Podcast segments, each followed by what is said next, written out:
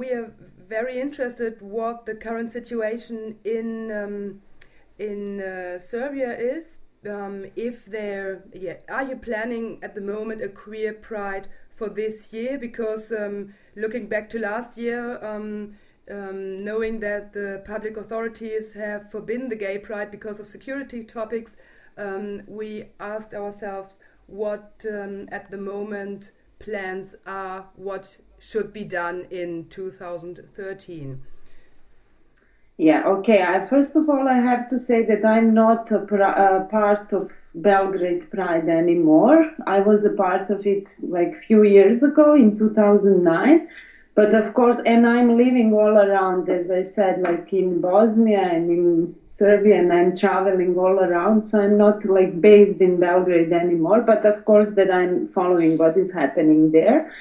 Uh, as far as I know, is that uh, people are planning to do like for uh, when the last Pride was banned in 2012 they uh, the organizers already announced the next pride for september but it's like the second year in a row you know that the pride is banned so i don't actually know what is going on because now you have this situation that you know from year to year the situation is repeating again. You know the, the activists announce it and then the state bans it and then they announce it again. But it's really like it's becoming meaningless you know because for example the last year when the pride was banned the organizers uh, had some kind of um, how was that called, Marco? It was called like the pride in between four, four walls. Yeah. so they had some closed in event in the building, you know, but it's meaningless to, to repeat it every year. So now I'm expecting that something new is happening, but I don't even have idea what, what else you could do in this situation if it's, you know, if you announce it and they forbid it and it's always the same. But as far as I know, it should happen in September next this year. Um, now there's uh, ten questions at once, so I try to concentrate on one, um, which goes one step ahead of what Nina asked you. Like, who are you? Why Solidarnost? Sounds Christian to me. Okay. okay, Solidarnost is a group of people that formed uh, in Potsdam and Berlin, like two groups formed parallelly in Potsdam and Berlin of people that are either from the region of ex-Yugoslavia or uh, people from Berlin and Potsdam who spent some time of their life there, trying to set up kind of a support group for people, emancipatory groups in the Balkans, especially anti-fascists. And so it started first out as a campaign trying to, on the one hand, like directly support groups or projects in the region, and at the same time do information events or discussions in Germany. So on this both level. And so we had last year different events where people like anti-fascist activists, like from Zagreb and from uh, Mostar and Belgrade, came to Berlin. And um, this event on Monday, or and the last one on Sunday, we especially put up seeing that, especially in the region with the prides and the queer movement, there is an interconnectedness of the different struggles, which is very interesting and you cannot uh, not talk about anti-fascism and not talk about queer movement. And that was mainly the reason to invite Marco and Maja to talk about that and how they are doing it. Yeah. I was asking myself uh, why or from from what does it comes that um, you don't you think that not, not you think that you act as um, different struggles are not um, are not to be split each from another because I think in Germany it's not so popular to think different struggles as one struggle. And um, you you already mentioned it. Um, your um, the the talk and the dis discussion you had on third of February, um, where you discussed obviously the the interconnections between struggles. Why is it so popular in um, in your struggles in in Zagreb and Belgrade? In your groups there? Um, but I would say that since the since the 90s that the state had uh, become much more important to general public so somehow a lot of struggles are left to the state to to basically um, um, to be understood as something that everybody has wanted uh, and now we finally have it and you know all the struggles are necessary or unimportant and of course after the war uh, the, the militarization and and kind of a machoization of the society has left many people uh, on the opposite side or being vulnerable in some way. And, and somehow um, in the early 2000s, basically queers were the most visible and the most targeted group. And uh, although the anti-fascists were seen as communists or somebody who is like living in the past, I would say, uh, and the, the, heritage of the anti-fascist struggle in Zagreb or, or many cities in Croatia were somehow some kind of transmitted through uh, family heritage or I would say popular culture in a way, movies and films and um, I don't know um, songs. So somehow it was seen that the first people who supported us um, during the, the march, the first Pride March in Zagreb, in Croatia, at and least. in Belgrade. And in Belgrade as well, yeah, the year before that, the first Belgrade Pride.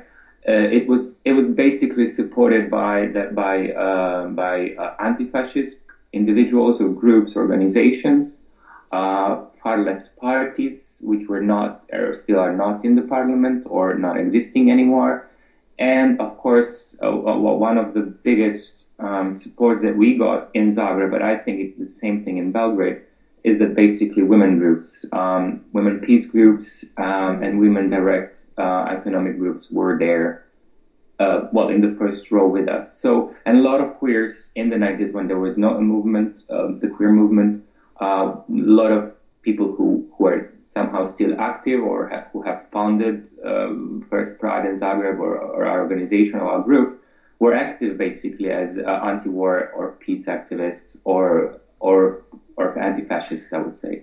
And the first struggles against the system that is creating this um, such a structure, being like male dominant and very, um, I would say, violent.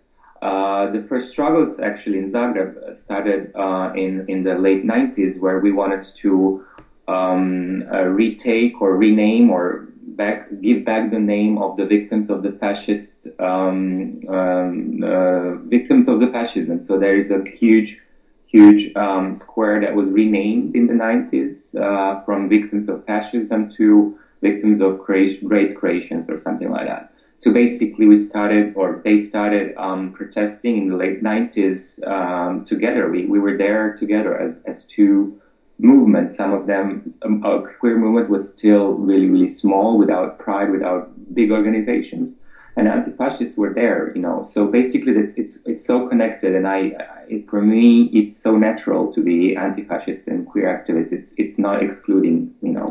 Yeah, but also you have this consequence of the war, you know, because like the queer movement, or I would say lesbian and gay movement started, and then the war started, and then, uh, like naturally, as Marcos said, like everybody went to, you know, fight against the war, you know, so we have this common, like that everything, and then after the war, the nationalism is growing again, so you have this problem that everything is interconnected, and actually everything is happening because of nationalism. This yeah. is like the main problem. So you don't, you cannot, you know, like fight for LGBT or queers or rights or whatever, you know, and forget about, you know, the biggest problem in every of our country, not only one. And there is also specific for Croatia because the, the nationalism basically kind of forbid or there were there were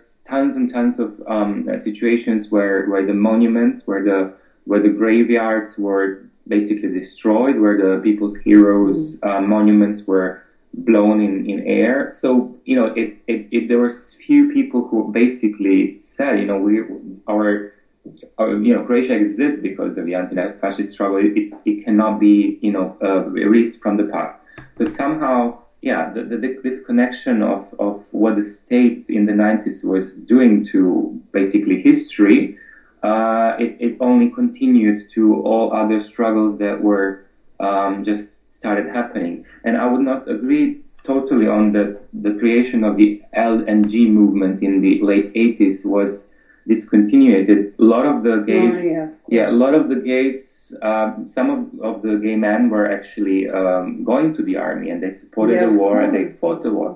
But the queers, basically, or most of them, of course, were lesbian and feminist women, but some gay men or queers, I would say, they were on the opposite side of, of the opposite side of the war. So this is somehow, you know, it, it is basically discontinuation, but there is also some kind of continuation within the anti-fascist and peace movement. Yeah, no, I didn't Yeah. mention it as discontinuation, or whatever that word is, but as you know, Yeah. something that happened that include pe- uh, um, make pe- make people think about broader picture, Yeah. not only LGBT. Yeah, yeah, true. Just a question in between the discussion. Like, um, as I remember it, um, our great author Hegel once said, like, uh, family is the smallest unit of state.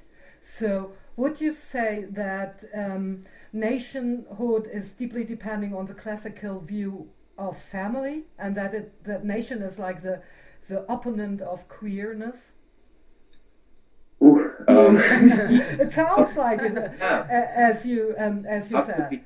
I would agree. I would Yeah. agree. I would agree. Yeah, because in the the, the in the, in the times of the war, the the national uh, the na- nation pro- national propaganda or the state propaganda is basically uh, forcing you to think that we are all as one. You know, we are depending on each other. So there is a solidarity, but it's ethnically exclusive. It's only like Mm. Croatians are being close and and helping other Croatians, but who is Croatian? Who, what is defining Croatian? Are the queers basically Croatian? When you Yeah. when you see the first images of Pride in Belgrade and and, and in Zagreb, they, they they were shouting at us, "Go to Serbia and mm-hmm. Zagreb, and in in, in Serbia in Belgrade, go to Croatia Go or to Kosovo. or go to Kosovo." so basically, we're we're not that, that the queers were not accepted as as a part of the citizens and the nation that they're that we are living in. Of course, we didn't. We have never. I've seen many uh, LGBT movements that are like basically uh, reclaiming their position or they're um, justifying their their struggle as a part of the I don't know ex ex epsilon nation, and we don't do that in Zagreb. We don't do. We never. Uh, defend our position, our rights, in the terms that we, as the Croatian citizens or the nation of Croatia, no, never do that never uh, display national flags, and somehow this is the heritage of the struggle, uh, together with the anti-fascists, with basically far left uh, and some liberals as well, who we, we kind of rejected to identify ourselves with the nation, with the big family, because they were excluding, in, you know, from the start. You know, it's, it, it, there is a strict rule what the Croatian family equals nation is, and of course we don't fit in that, and we don't want to fit in that, and we don't want the things to be defined that way. And then I've got one small um, cultural translation problem, which would be like in a post-Soviet um, society. So all the leftist views are anti-modern today. Is that right? So like No. it's modern to be uh, um, capitalist, blah blah blah, and it's not modern. I wouldn't say that No. for the Balkans, no. Please explain more.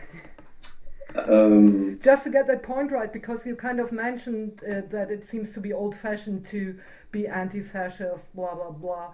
it's kind of that the history is uh, starting from 1991. So basically, whatever is in the past as fascist move, um, regime in Croatia or anti-fascist afterwards, it's a kind of closed story, and I don't see it as a closed Yeah. story. I see it as a revival.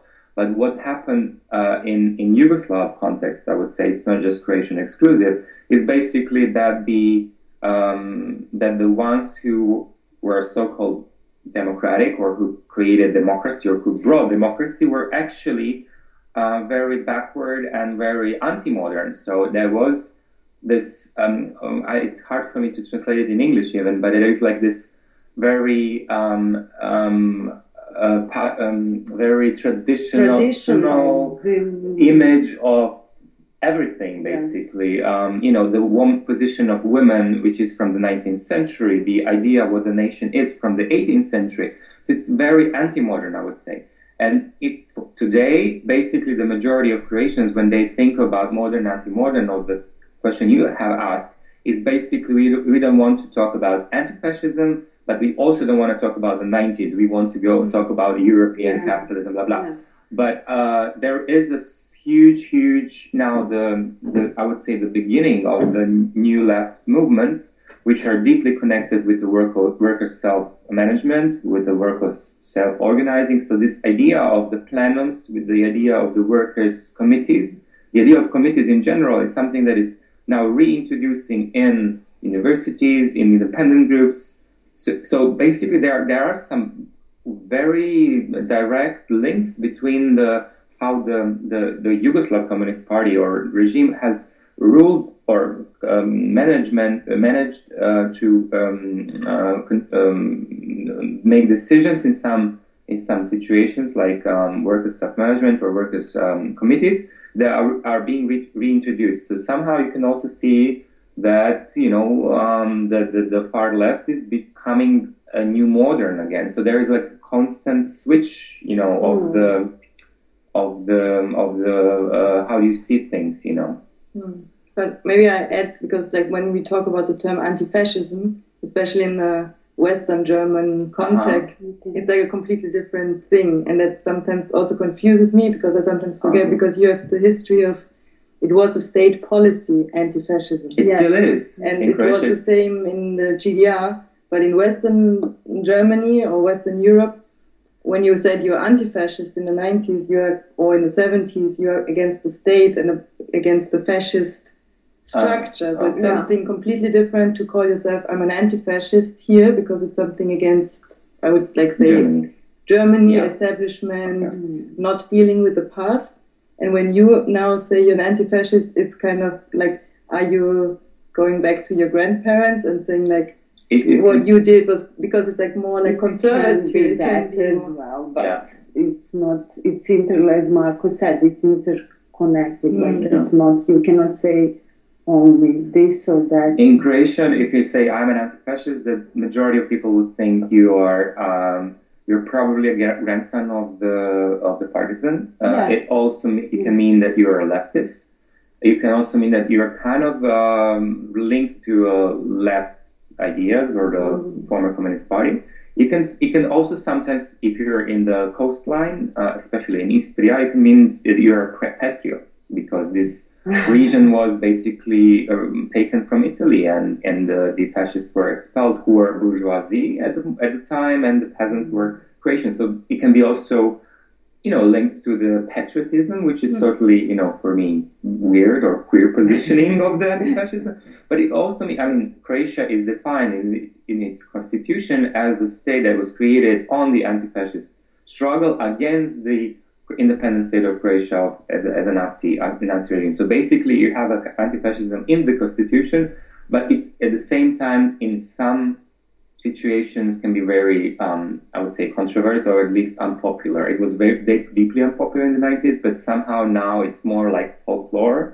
It's a kind of, you know, where you have national holidays who are dedicated to anti-fascism, but, you know, you can only see, you know, president and, and president of the parliament who attend, and some, of course, the Serbian community as well, uh, the war veterans, but somehow, you know, you have recently, only recently, has some, um, let's say, group of younger people who, but I would say I was and I'm still a part of the anti-fascist, some anti-fascist groups who are not just my, the only group that I, I am active in. And I would say that we would, not, we would actually, not, we would go there from some kind of respect, but re- more recently, recently, not really, because it's basically, it's just uh, you know, the struggle is in the streets. It's not in the past anymore. You have, you know, Nazis all around. You cannot go to a certain block if you not get attacked. You cannot, you know, uh, express yourself in a certain way. And, you know, somehow fuck the, the, the, the, the you know, national holiday where you celebrate anti-fascism, but, you know, they only talk about fascism as something that was before and now we don't have it anymore and mm. it's a mm. part of the history. It's not. It's part of, the real present, I would say. Is um, uh, is there any explanation for that that you find plausible? For uh, can you repeat the question? Sorry, I didn't understand. Um, do you have any explanation or a thesis on the Nazi phenomenon? Like, how, how, why are there so many of them? Oh, it's, I wouldn't say there are so many of them. I would say that uh, comparing to, to, well, let's say neighboring countries, uh, uh, not just Serbia, but um, um, Hungary, uh, even the, uh, Germany or, or Austria, I would say that it, no, it would, it, they're, they're not so um, powerful. They are connected with somehow football hooliganism, and they, it can be, because the football hooligans can, can be very, I would say, organized and, and attractive to certain ideas, but I wouldn't say that that there are so many of them. I would say that they uh, are not under they're they're um, um, and they're become you know there more, there is more and more of them. Mm-hmm. But I would I would I would say that you know uh, that not a lot of things are are being done to prevent uh, their uh, creating you know connections with uh, certain fascist tendencies in uh, and Nazi tendencies in Europe they're becoming as as as I'm speaking to you now. They're also having some other connections. You know, the thing that Croatia is joining the EU, the, the, the their own Nazi solidarity is going to be creating as well. So basically, you know, uh, what the thing is that the, even the the the most um, you know uh, leftist groups in Croatia are not. I would say we don't do as much as, as it should be done to prevent you know their their activities. We, only what we do now so far is basically we just monitor. You know, we just monitor, and there is this huge um, um, kind of a attitude that you know anti-fascists are not really violent. There is a huge debate now in the I would say uh, many groups, not just anti-fascists, but you know the whole all, all this scene that Maja and I said that is interconnected. There is a huge debate, and I wouldn't say there is a, even agreement. You know, if the violence is even acceptable to even think about it, talk about it. So you have many, many groups, especially feminist groups, that they are totally anti-violence. And then you have some queers who have experienced so many violence that they cannot even, you know, they cannot accept, you know, even the idea of not, you know, bashing back. Mm. And then you have, uh, you know, these leftist and antifa football hooligans or groups who are prepared and they want to fight sometimes but it's also you know is it is it is it the means of the nazis? They use the violence so is so they are also questioning. So there is a huge i wouldn't say um yeah i think that the platform of the of the united front should be somehow think you know we should think about it because yeah. Yeah, but I, I, I don't agree. Like I agree with you uh, about everything you said about the strategies that we should think about, yeah. blah blah blah. But about growing uh, nationalism, fascism in Serbia, it's different than in Croatia because it's growing and it's supported by the state for a long period of time now. Especially, I think after the so-called democratic changes because those were the people that were, you know, breaking up Milosevic regime, and then they did the so-called Democratic Party. They didn't want to, you know, punish them, so they just let them grow and develop during the time. And now we have again this re-fascization of the street with this new power. So I think it's different than in, in the, the rest of ex-Yugoslavia, even because it's constantly supported by the state. Well, here we have here the, the, the good, I would say. It's not good, but I think that the that uh, what keeps many fascists behind um, direct actions, or yeah, of course, there's some of them, you know, lose control and they beat up people, they attack people, they, you know, uh, but you know what still bring, you know, give uh, uh, puts them behind some kind of control is, of course, the church, the Catholic Church, which is still considered to be the, the highest authority to anybody who is um, right wing or far, far right so, or right wing extremist. They're all somehow legitimizing their position to Catholic Church.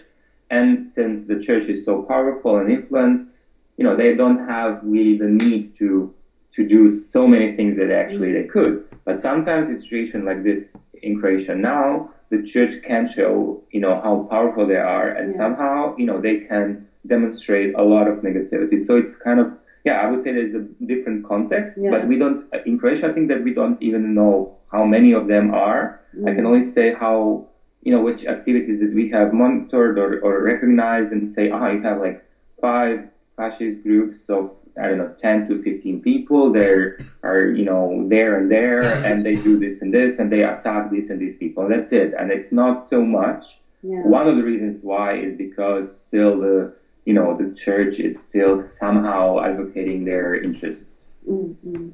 But um, church brings me back to uh, the name of your group, Solidarnost, which for, to me is like um, this um, church near um, Polish um, Gewerkschaft. Uh, It's, it has been. So Yeah. back to what is the aim of your group and with whom do you feel um, solidarity hmm and why did you choose this word?